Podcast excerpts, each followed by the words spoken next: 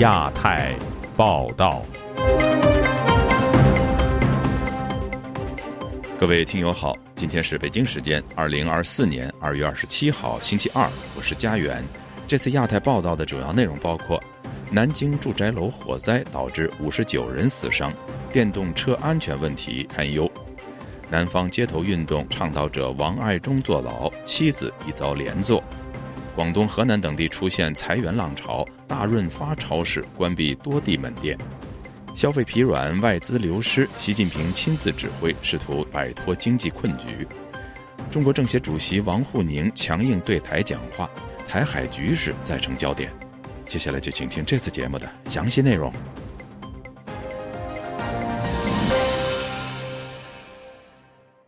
江苏南京一高层住宅楼日前发生火灾，造成十五人死亡、四十四人受伤送医。官方通报，火灾由停放在楼区内的电动自行车起火引发。此事引发民间对国产电动车安全问题的关注。长期以来，官媒鲜有报道国产电动车起火或自燃事故。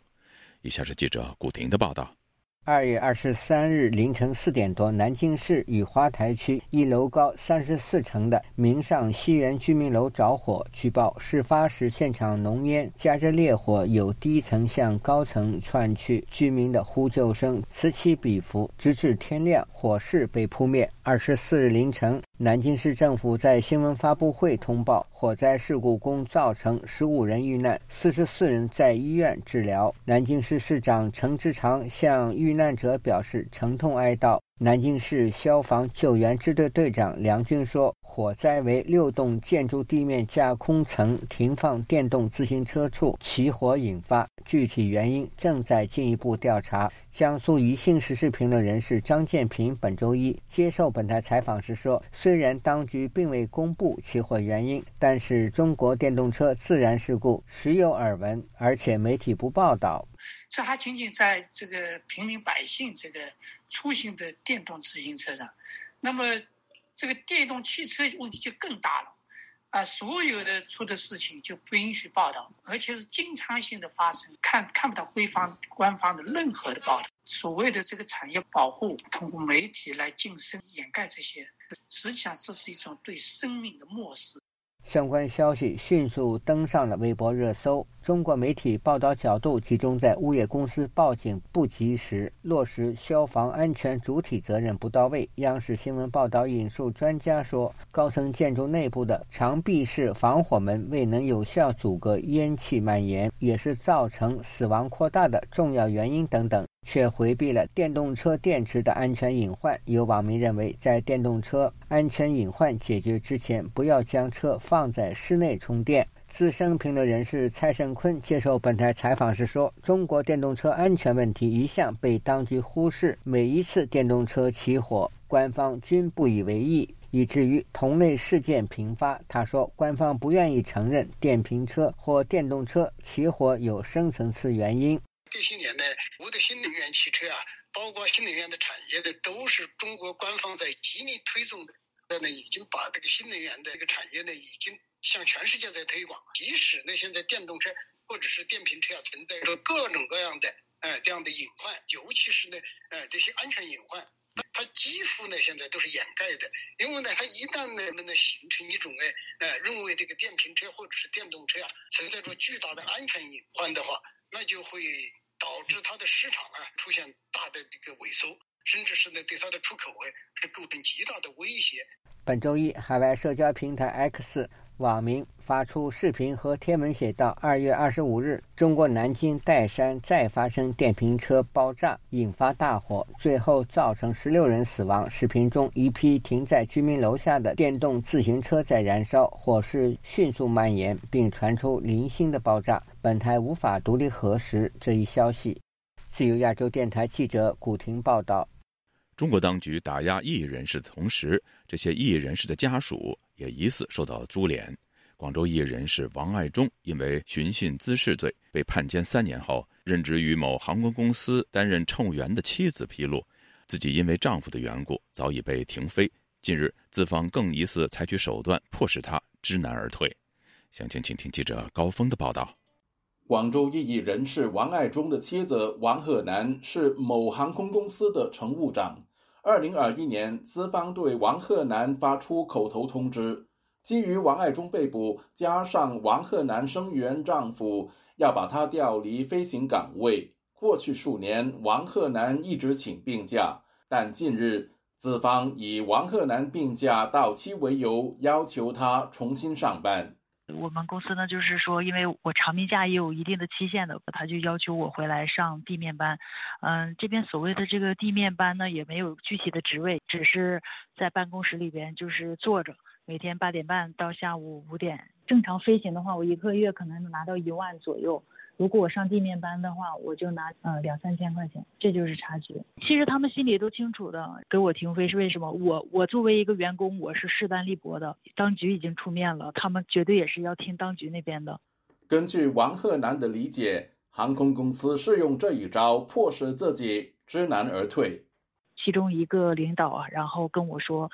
外边也有很多很不错的工作，他说你现在的身体状况可能也不适合飞行了，反正就是暗就是劝我辞职，暗指我最好让我自己离开了。关系好的同事也听那些领导谈过我的事情，说没有一个人敢签这个付飞单，他们都怕担这个责任。公司给我的反应啊，以及就这个国保啊，有时候也我们有会也会有一些交涉嘛，应该大概率吧，百分之八十以上吧，我以后也是不可能再从事这份工作了。他们把我给辞掉和我主动离职这个概念是不一样的，毕竟是这个国家的航空公司，他们也知道我一定会在这个外网上去发一些这些东西，他们一定也会在乎这些东西。原籍浙江的王爱忠，上世纪九十年代到广州求学，毕业后留在当地发展。他是南方街头运动发起人之一，被捕前经常活跃于推特等社交平台。并经常接受外媒采访。去年五月，广州法院以他长期转载境外媒体报道并发表不实言论为由，裁定他寻衅滋事罪成，判处有期徒刑三年。王鹤南说：“仅靠航空公司地勤的基本工资，难以维持生计。”事实摆在面前，就是连坐。我先生是我先生，我是我，你不能因为我先生他们觉得怎么样了，而而让我没有工作。毕竟我也需要生活，而且我还有两个小孩要养。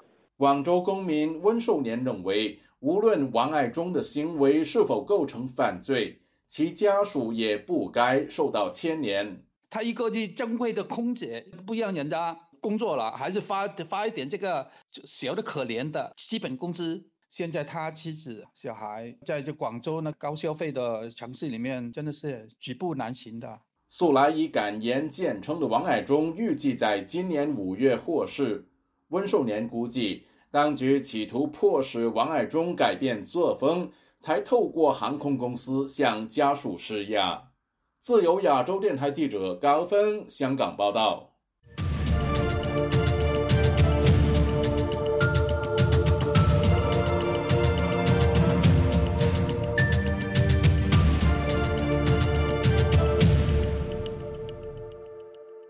中国农历新年刚过，知名连锁超市大润发在四川德阳、江苏镇江以及湖南株洲的门店相继宣布关停。另外，在广东的深圳和河南等地，不少企业春节后相继放假，有的企业宣布关停。目前，不少回到广东的农民工找不到工作，网民发出感叹：“二零二四年活下去比什么都重要。”详情，请听记者古婷的报道。农历新年刚过，二月十七日，大润发四川德阳店公布称，将于二月二十六日起停止营业。闭店前，顾客仍可在该店服务台接受售后服务。二月二十六日起，可在大润发其他任何一家门店享受所有的会员权益，如购物卡、会员积分、售后服务等。十九日，大润发湖南株洲店宣布将于三月四日起停业。同一天，江苏镇江金口区的大润发学府路店也宣布二月二十九日起停止营业。湖南株洲籍居民李阳本周一接受自由亚洲电台采访时说，当地。大润发超市曾经非常出名，但居民收入减少，无力消费，超市停业在意料之中。他说：“我们那边大润发还有一个广场是以他的名字来命名的，大润发广场啊，人流量比较大，比它以前也还不错。关闭的话，我想应该也是因为是经济的原因吧，老百姓没钱嘛，不会去逛商场，没人来购物，没收入哪来的利润呢？他就无法来支撑它的整个商场的这种正常的运转，只好以关门来来来收场。李阳说：“面对经济困境，不仅仅是大润发超市，其他大型超市也面临相同的处境。那么的这种中国经济的这种衰退和关闭潮是一种趋势，对吧？也就是我们自己呃哪些工厂或者哪些公司呃搬走好，关门也好，这种大潮只会是越来越多，而且规模会越来越大。”一月二十六日，大润发湖北黄冈店公告将于二月六日停止营业。据报，去年至今至少十三家大润发超市闭店或宣布闭店。资料显示，大润发是高新零售在中国内地经营连锁超级市场业务的品牌。目前，大润发方面尚未就闭店原因公开回应。最近几年，大量外资撤离中国市场。造成供应链断裂，而海外订单不足，引发许多企业倒闭。最近有员工回家过完春节，回到深圳，发现许多工厂已经关闭或放长假。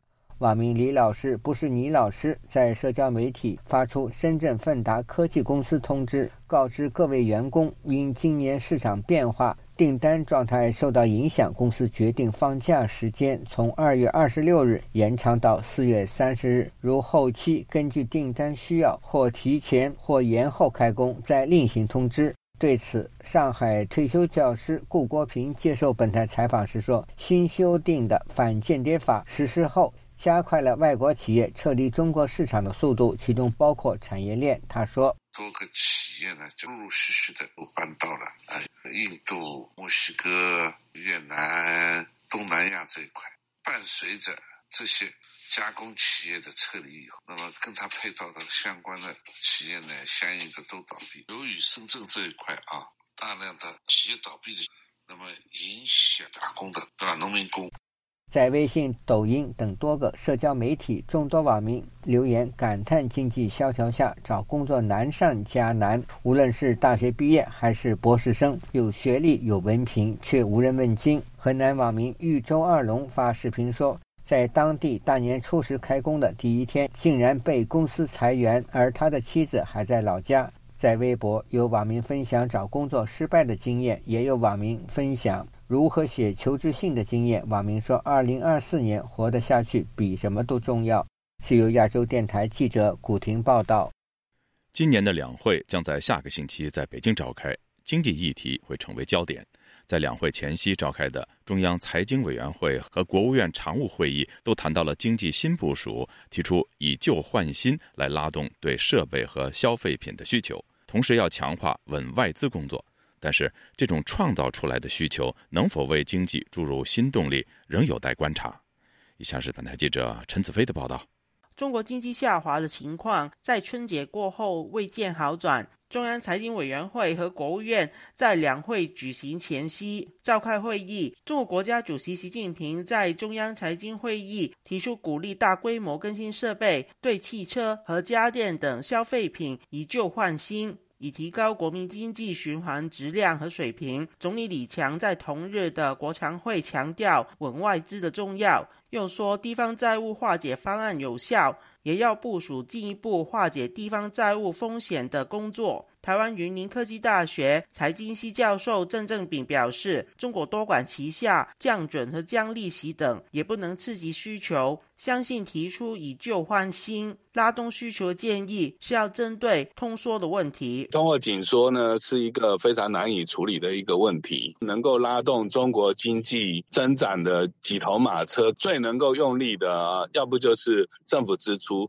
要不就是民间消费。这次会议有对准了供给面，大型的机台啊、设备啊要更换，在生产面提出需求，国营企业一定会跟上，这个会带动需求的。上升，他也希望能够带动新一波的民间消费啊，摆脱通货紧缩。但是有多少民营企业会跟上来，力道到底能够有多强，没有办法太乐观。经济学者陈小龙表示，以旧换新的建议与前总理温家宝时用家电下乡的方法刺激经济不同，这一次是强迫缺乏订单的企业更换设备，以满足政府为市场制造假需求，显示领导层把拉动经济的政治目标当作是经济规律，造假需求不能协助政府拉动经济。好像只要他下个令，所有企业都去更换设备，然后经济好像表面又可以混一段时间。那问题是，制造企业真的听你的命令，那他不是又欠了一笔银行债？用这个行政命令推动经济或者硬拉经济，这一招是实际上行不通的。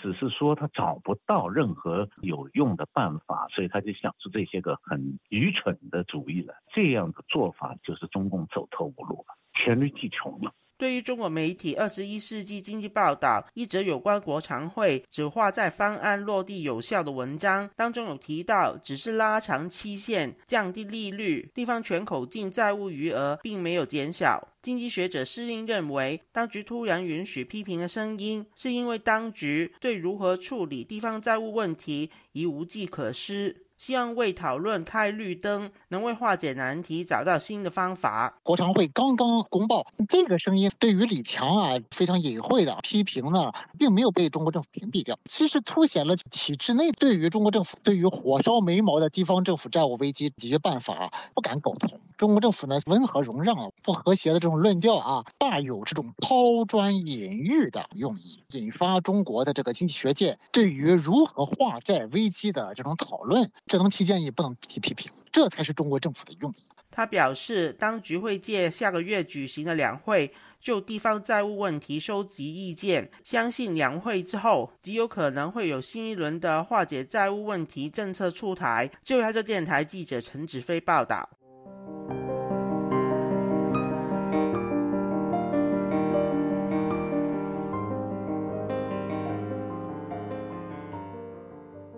中国一位经济分析师日前表示，中国的 GDP 占世界经济的比例显然短期出现了下降，但长远来说仍呈现上升的趋势。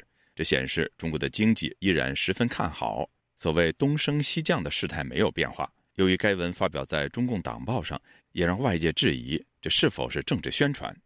请听记者乔金恩的报道。二月二十五日，在中国经济面临消费疲软。地产行业泡沫破裂等结构性问题的同时，中共党报《光明日报》刊出《唱衰中国南祖东升西降大势》一文。文章指出，虽然二零二三年美国 GDP 占世界经济的比重提高，中国占比减少，但不能据此认为中国发展前景暗淡或世界经济格局停止了东升西降的演变态势。文章指出，美国占世界经济的比重增加，是因为通货膨胀导致价格水平上涨，加上美元汇率升值，也导致世界各国的 GDP 折算为美元之后，名义增长率较慢，甚至出现负增长。这些短期因素意味，发达经济体占比下降，新兴和发展中经济体占比上升的长期趋势不会改变。而中国经济回升向好，长期向好的基本趋势也不会有所改变。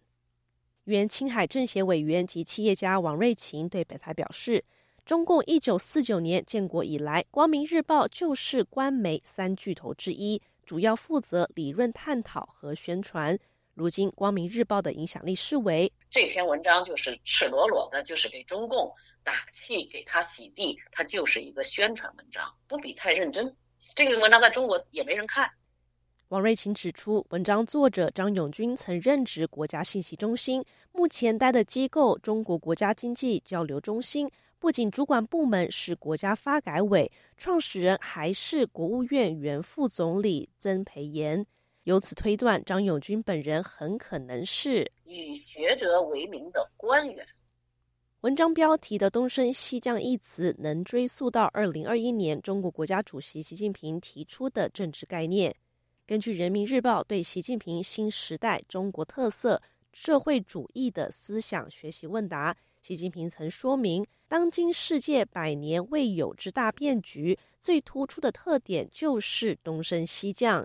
他当时指出，新冠疫情除了让复苏疲软的世界经济雪上加霜，也凸显西方资本主义的诟病，而使国际东升西降的趋势更加明显。不过，中国经济在政府放弃清零政策之后，反而出现断崖式的下滑，外界开始质疑东升西降的说法与现实有所违背。美国纽约城市大学政治学教授夏明对此表示。东升西降了这个词的话了，如果你长远来看，其实它过去存在了已经大概有两百年了。从相对英国以东的欧洲国家崛起，再到西欧与苏联阵营的对比，乃至二战期间日本与旭日东升，象征亚洲崛起及扩张，以及毛泽东在一九五零年代也曾评判国际局势为东风压倒西风。夏明认为，东升西降这个模糊的政治概念不能掩盖外资在中国的活动，或是中国企业对外投资的情况。原青海政协委员王瑞琴也认为，美国经济前景不能只看 GDP 占比等数据，也要从经济总量、基数大及行业部门的韧性，才能比较完整的评析。以上是本台记者乔清恩的报道。近日。中国全国政协主席王沪宁发表二零二四年对台工作会议讲话，将反对台独升高为坚决打击，并将两岸问题与一中挂钩。有分析认为，未来中国对台湾的国际空间打压将更加强烈。今天，本台记者黄春梅发自台北的报道。中共二零二四年对台工作会议二十二日在北京召开。王沪宁首先指出，一年来对台工作锐意进取、克难前行，推动两岸关系取得新进展，巩固扩大国际社会坚持一个中国的格局。然而，在去年的讲话中，并没有见到对台政策与外交工作联系在一起。中华亚太精英交流协会秘书长王志胜接受本台访问时表示，可以看出北京今年对台工作重点会集中在处理或是打压台湾问题国际化，并且在国际社会强力推行一中原则。换言之，近年台湾在国际社会获得支持，让北京芒刺在背。特别是二零二四年总统大选结束后。台湾社会在国际间受到更多的支持与关注。他还注意到，这一次主持会议的是中共中央外事办工作会议办公室主任王毅。我觉得北京今年在我这样讲，就这是对台的国际问题的压制，呃，不管是态度跟手段，我相信都会更为强烈。这释放的讯号大概是很清楚的。王沪宁在提要坚持一个中国原则和九二共识在印的部分，去年他说要坚决反对所谓的台独分裂活动和外部势力干涉，今年语气更为强硬的表示要坚决打击台独分裂，遏制外部势力干涉。在软的部分，中共已不再提两岸一家亲，仅表示要扩大两岸各领域交流合作，深化两岸融合发展。淡江大学荣誉教授赵春山对本台表示：“中共对台政策硬的更硬，软的却没有更软。两岸一家亲现在也不提了。”他说：“现阶段中国大陆不可能提出具有前瞻性、建设性的期待，因为两会三月召开，赖清德五月二十就职，赖清德还是会追随蔡英文路线。所谓的蔡英文路线，他认为已被对岸定调为对抗与台独路线。为现在。”就是一个临界点了，从对抗到冲突就是一线之差了。今夏这是这个事件呢，呃，你如果处理不好，就很容易擦枪走火。王志胜解读王沪宁不再提所谓的两岸一家亲，应是台湾大选结果让北京认为寄希望于全体台湾人民，这是不切实际，所以未来将转成精准的统战执行，也就是缩小范围，但是扩大利诱。另一方面，他指出，民众党主席柯文哲过去以两岸一家亲为基础，绕过九二共识就能与中共对话，这也是他引以为傲之处。但王志胜反问，北京是不是会进一步要求柯文哲在所谓的九二共识、一中原则有更多的表态，值得观察。自由亚洲电台记者黄春梅台北报道。本周一，台湾的国民党副主席夏立言在中方快艇越界金门并发生倾覆后出访大陆，引发舆论关注。与此同时，金门渔会理事长告诉本台，期待政府对政府的交流能够尽快使事件和平落幕。以下是记者夏小华的报道。中方透过晋江红十字会带死者的家属赴金门与海巡已经闭门协商七次。台媒报道，中方传出要领回遗体，金门地检署表示家属没有意见才能够发回。与此同时，中方宣传海警加强巡查，台湾方面则揭露认知战已经开打。中国海警发布，福建海警二十五号组织舰艇编队在金门附近海域开展执法巡查。中国农业农村部也宣布，为了维护下金海域渔业生产秩序，福建省海洋与渔业执法总队调派两艘渔政执法船艇开展渔业执法。金门区渔会理事长陈水义二十六号接受自由亚洲电台采访，坦言情势比较紧张，渔会提醒渔民提高警觉。最近大陆的海警船都会出来，我要他们出海的时候，如果有什么情报或者发现有大批的渔船集结，我要他们马上那回报到一位的渔业电台，或者是打海巡幺幺八专线报案。陈水义提到，过去有。大陆渔船比较靠近金门，影响金门的渔船作业时，渔民会请求海巡驱离。陈水玉研判，这次出事的快艇并不是一般的捕鱼渔船。捕鱼的渔船哦，船速没有这么快。那这种快艇哦，它是为了要逃避海巡的查缉啊，所以它的马力非常的大，类似游艇啊，不是一般的渔船呐。通常目的是什么？是买卖还是载什么东西，还是走私什么？作业了，是来来放网的了，捕鱼的了。海巡为了维护金门渔民权益，执法驱离发生溺毙，遭中方谴责。陈水义认为，这种意外哦，对方或者是我们都不喜欢发生了。up. 那既然发生了，那政府应该出面去解决这个事情，使这个事情很和平的落幕。那么。金门地区海域哦，像往日一样的这个平静，这是我们我们希望的啦。因为我们也没有那种权利，再讲讲多了哈，会得罪双方的这个政府，所以我们不方便讲。陈水义提到，中国大陆的红会一般都具有双重身份，有官方代表的身份，也有红十字会的身份。希望政府跟政府坐下来谈，也希望维持金门水域禁限区既有的现状。此外，台湾海洋委员会主委管碧玲在脸书发布一张看似为赖的对话截图，上面写着“中国两个渔民该死，越界不撞他们的船，他们会越来越嚣张”。海巡署影像坚决不能交给媒体。管碧玲指控该图为捏造，认知作战的整体战术都完整了，只想达到把他妖魔化的效果。民进党团二十五号召开记者会，干事长吴思瑶说：“认知作战的乱流来了，国人一起系好安全带。”自由亚洲电台记者谢小华台北报道。听众朋友，接下来我们再关注几条其他方面的消息。上周五，美国贸易代表办公室公布了二零二三年中国旅行加入世界贸易组织承诺报告。美国贸易代表戴奇在报告中表示，中国依旧是国际贸易体系中的最大挑战。尽管中国已经加入世界贸易组织二十二年，但依旧奉行国家主导、非市场化的经济贸易方式。这与世贸组织的原则背道而驰，但更严重的是，中国透过非市场政策，希望主导全球市场，伤害各国企业以及劳工。对此，国际贸易体系的成员需要共同捍卫利益，反对有害政策。另外，中国商务部星期一表示，中国商务部长王文涛二月二十六号在与美国贸易代表戴奇在阿联酋阿布扎比举办的世界贸易组织第十三届部长级会议中会面。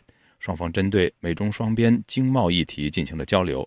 王文涛还特别就美国对中国加征关税以及美国在经贸领域涉台问题，向戴奇表达了中方的严正关切。上周六，马来西亚总理安瓦尔谴责西方国家充斥对中国的所谓“恐华症”，同时他还表示，马来西亚是独立国家，不会因为美中竞争背景就与最大的贸易伙伴中国挑起争端。安瓦尔在接受英国《金融时报》专访时发表上述观点的。他指出，美中大国竞争为东南亚政府制造了困境，但也创造了机会，同时可以以此与美国和中国个别建立经济、安全以及政治联系。还强调，马来西亚在美中之间是中立的，在与美国保持良好关系的同时，中国也是马来西亚的重要盟友。尽管外界声称他偏向北京，但这样的说法不正确，也非常不公平。据法新社报道，尽管美国、荷兰等西方国家经常谴责北京当局资助黑客团体在海外进行网络攻击，中国在近年来同样也指责外国的敌对势力透过网络窃取中国公民信息。听众朋友，这次的亚太报道播送完了，谢谢收听，再会。